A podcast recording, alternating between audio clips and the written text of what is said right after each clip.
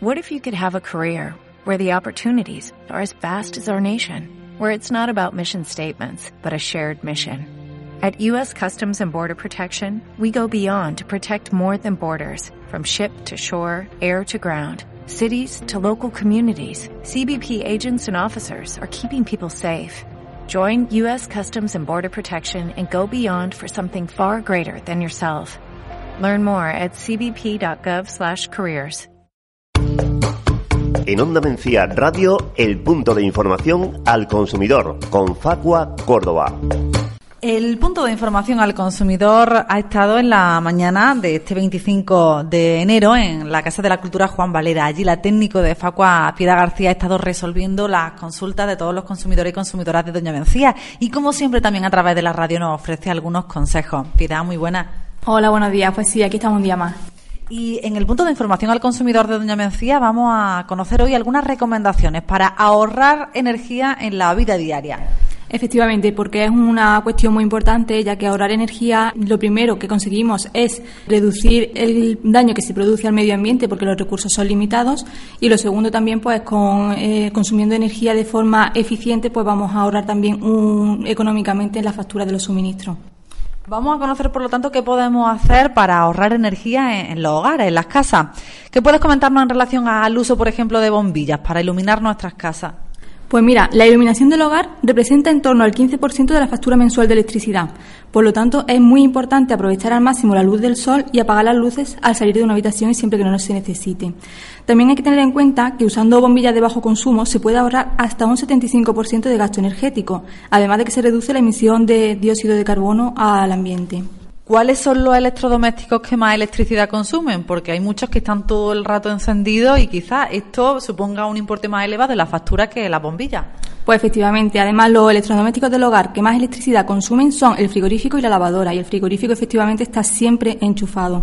Entonces, eh, en principio voy a hablar ahora mismo eh, del tema de la lavadora, de, cómo se puede hacer un uso correcto de la misma, porque eh, con el uso correcto de la lavadora también vamos a reducir el consumo de electricidad. Conviene utilizarla siempre a plena carga, porque lógicamente si ponemos una lavadora con cuatro prendas, pues estamos utilizando muchísimos recursos para un lavado mínimo. Y luego también conviene lavar a baja temperatura siempre que sea posible, porque el 90% de la electricidad que consume la lavadora la utiliza para calentar el agua que va a utilizar durante el lavado.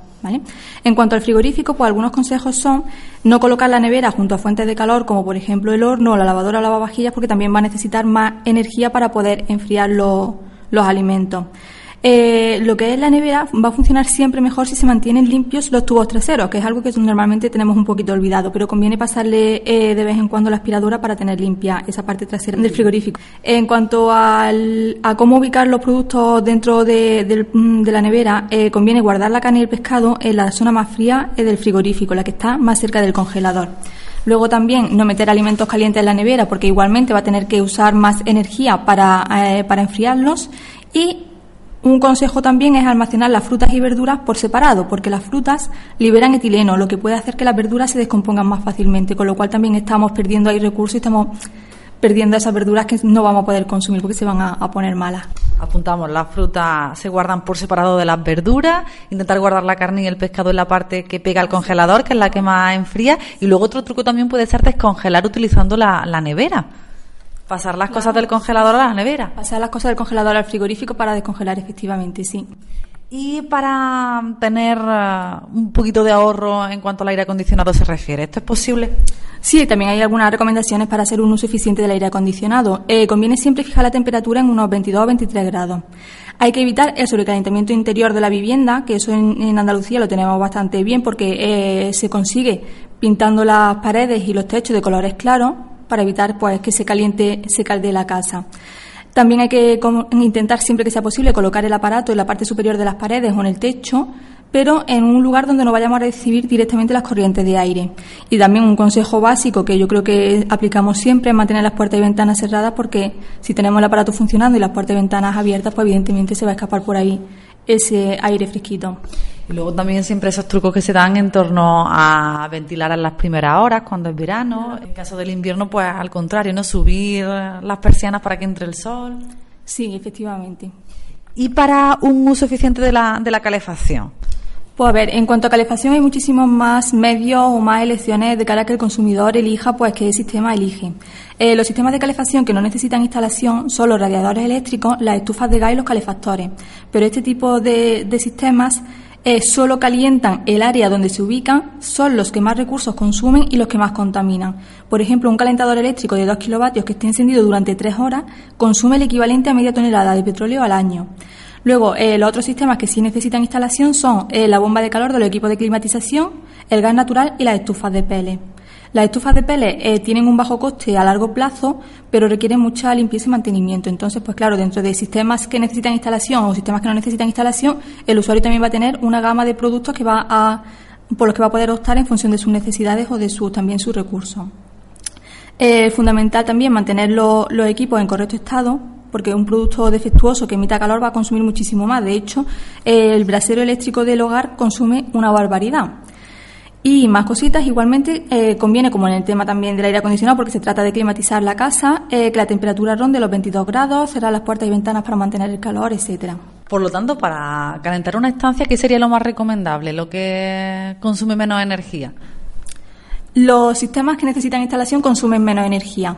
¿Vale? Lo que hemos comentado. Quizá el aire acondicionado con bomba de calor será el más básico por el coste, que en sí es algo más asequible y pues nos va a permitir tener la estancia en un estado de confort correcto. Ahora, eh, el gas natural pues va a permitir quizá calentar toda la casa, pero la instalación es mucho más laboriosa y las estufas de peles pues tienen un coste de instalación bastante alto. Por eso a largo plazo sí son más económicas, pero a corto plazo necesitan una inversión elevada. ¿Y cómo podemos saber si el, electrodoméstico que vamos a comprar es eficiente o no? A la hora de comprar un electrodoméstico se tiene que tener en cuenta el etiquetado energético, ¿vale? Que ofrece la información relativa al consumo eléctrico del hogar, de agua, de ruido, etcétera. Los aparatos eléctricos que están obligados a mostrar la etiqueta de calificación energética son los frigoríficos, los congeladores, las lavadoras, las secadoras y los lavavajillas. La etiqueta va a clasificar a los electrodomésticos mediante la asignación de una letra de la A a la G, la A es la indicativa de la mayor eficiencia energética y la G es la menor. Hay que tener en cuenta también con el tema del electrodoméstico, bueno, pues cuando vamos a comprar uno, normalmente tenemos uno anterior que ya se nos ha averiado, se ha roto, se ha agotado su vida útil. Entonces, una vez que se agota la vida útil del electrodoméstico, es importantísimo deshacerse correctamente de él. Hay que llevarlo siempre al punto limpio. Aquí en Doña Mencía podemos recordar que de octubre a marzo el punto limpio funciona los martes, miércoles y sábados. El horario de los martes es de 9 a 1 y media y de 4 a 6 y media. Los miércoles el punto limpio de Doña Mencía abre de 9 a 1 y media. Y los sábados este punto limpio que está ubicado junto a la gasolinera abre de 9 a 1 y media por la mañana y de 4 a 6 y media por la tarde. También tenemos esta información en la web de Onda Mencía Radio, en el apartado de, de cartelería. Importante utilizar, como decía, los puntos limpios. Efectivamente, para eso están y para eso tenéis aquí este servicio y por mm, vamos a proteger al medio ambiente y nos vamos a deshacer de forma correcta de ese electrodoméstico que ya no nos sirve. Esto en cuanto al uso de, la calefacción, del aire acondicionado, de la iluminación, e incluso también hemos aprendido pues cómo seleccionar un electrodoméstico u otro en función de, de su etiquetado, ¿no? De su eficiencia energética. Pero ¿qué más consejos podemos tener en cuenta en el día a día? Pues para ahorrar recursos y dinero en casa, también eh, y también en cuanto a electrodomésticos, hay que tener en cuenta que cuando están en stand-by están gastando electricidad, por lo que es aconsejable apagarlos totalmente. Por ejemplo, eh, yo en mi caso, el microondas, el microondas en mi casa se usa posiblemente dos veces al día. Eh, es digital, tiene su pantalla para seleccionar el programa y seleccionar el tiempo. El microondas en mi casa se enchufa para usarlo y se desenchufa una vez que ya se ha usado. Y también hay que tener en cuenta que mientras eh, están en stand-by los electrodomésticos, están sometidos a la subida y bajada de tensión y eso va reduciendo la vida útil del aparato. Luego, otro consejo eh, también clásico para ahorrar recursos y dinero en casa es ducharse en vez de bañarse. Hay que tener en cuenta que duchándose se consume casi cuatro veces menos de agua. Luego, hay que procurar colocar ahorradores de agua en el váter, ¿vale? Hay muchos váter que ya tienen un sistema de doble botón, uno a lo mejor que tiene un 1 y otro tiene un 2, o uno tiene una luna y un sol, y se selecciona uno u otro en función de la cantidad de agua que se necesite. Con eso se está reduciendo la capacidad de la cisterna. Entonces, otra forma de reducir la capacidad de la cisterna, muy, muy tradicional, es introducir una botella de plástico con agua dentro de la cisterna, porque se está reduciendo la cantidad que abarque esa botella del agua que se va a gastar al, pulsar. Entonces, si se mete, la cisterna tiene una capacidad de 6 litros y se mete una botella de 2, cada vez que tiramos estamos ahorrando 2 litros de agua. Por todas las veces que se tira de la cisterna a lo largo del día es una barbaridad. Más cositas. Al salir de casa o al acostarse, eh, hay que comprobar siempre que las luces están apagadas y los grifos bien cerrados. El goteo de los grifos también supone una fuga grandísima de agua y, por tanto, también una repercusión en la factura.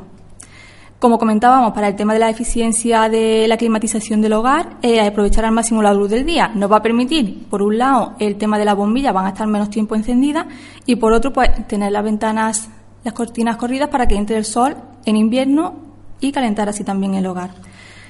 Eh, consejito, aprovechar el calor residual del horno y de la vitrocerámica, porque estos electrodomésticos no pierden calor de forma inmediata en cuanto se apagan, entonces se puede aprovechar ese calor residual para terminar de hacer lo que se esté cocinando.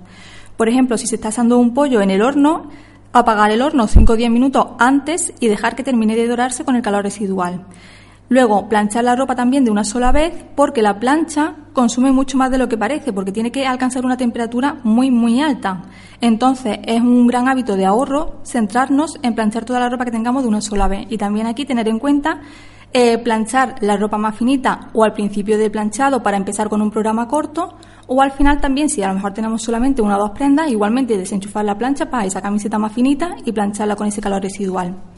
Y finalmente poner cortina y alfombra. Tanto el frío como el calor se transmiten a través de las ventanas y de los suelos. Entonces, en invierno, utilizar las cortinas y las alfombras para eliminar los puntos fríos puede suponer un ahorro de hasta el 25% en la factura de la calefacción. Luego, además, hay electrodomésticos que sabemos que, consumen mucha energía y, en definitiva, atendiendo también a, estos consejos, son aquellos que se calientan muy rápido. La tostadora, por ejemplo, imagino que también, ¿no? Claro, porque necesitan ese empuje inmediato de calor, de pasar de una temperatura baja a una temperatura alta y eso consume muchísima energía. Es como lo de la lavadora. Igualmente, para alcanzar esa temperatura alta, pues va a necesitar tirar de mucha electricidad. Y luego hay otras formas también de ahorrar energía, por ejemplo, de camino al trabajo.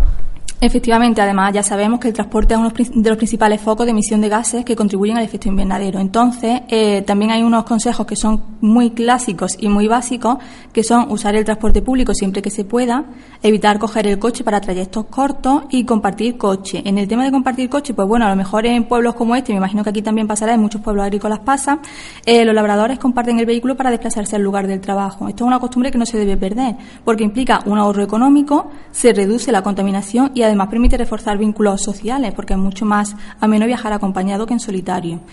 Cuando no nos quede más remedio que usar el vehículo privado, hay que tener en cuenta que hay que mantener siempre que se pueda la velocidad estable. Hay que evitar los frenazos y apagar el motor en paradas de más de un minuto, así como evitar sobrecargar el coche. Con estos pequeños hábitos se va a reducir la contaminación, se va a ahorrar energía y carburante y además vamos a reducir la intensidad del tráfico. ¿Y a la hora de comprar podemos tener en cuenta algún tipo de, de consejo? Sí, para que las compras se puedan considerar sostenibles y responsables hay que tener en cuenta que hay que evitar los empaquetados innecesarios y excesivos porque requieren muchísimo consumo de energía para la fabricación y para su destrucción y por tanto es mejor comprar, por ejemplo, las frutas y verduras a granel y evitar pues ese tipo de empaquetado que vienen con su bandeja debajo y sus mil vueltas de plástico. Comprar productos duraderos en vez de desechables y comprar productos reciclados o hechos a partir de artículos también reciclados, por ejemplo el clásico papel reciclado o comprar los huevos en cartones en lugar de los envases de plástico. Además las bolsas de basura se pueden hacer también de materiales reciclados. Y en cuanto a electrodomésticos, lo que hemos comentado, tener en cuenta la eficiencia energética. Eh, además, siempre es conveniente planificar la compra y no comprar de más, más de lo necesario. Si antes de ir a hacer la compra se hace una lista con lo que se necesita, no solo vamos a ahorrar dinero, sino que además vamos a evitar comprar productos que finalmente puede que caduquen si son alimentos o que finalmente no usemos. Por ejemplo, si en rebajas pues vemos algo que decimos, pues algo que no tenemos previsto, nos gusta, lo compramos, a lo mejor esta temporada no lo vamos a usar y a lo mejor para la siguiente pues ya está desfasado, no tenemos con qué combinarlo y tampoco lo vamos a usar. Y luego evitar ir a, la compra con hambre, porque al final siempre se compra una cantidad de tonterías y que suelen ser poco sanas además. Suelen ser poco sanas, efectivamente, y además eso sí que supone un gasto porque suelen ser caprichitos que poco a poco, pero se notan un montón también eh, al final en el gasto de mensual de supermercado. Bueno, pues Estamos aprendiendo hoy a ahorrar, a tomar en cuenta algunas medidas en nuestra vida diaria para intentar eso, aminorar los costes de, la factura de electricidad, de algunos gastos también cotidianos que tenemos, como por ejemplo en el transporte o incluso a la hora de, comprar.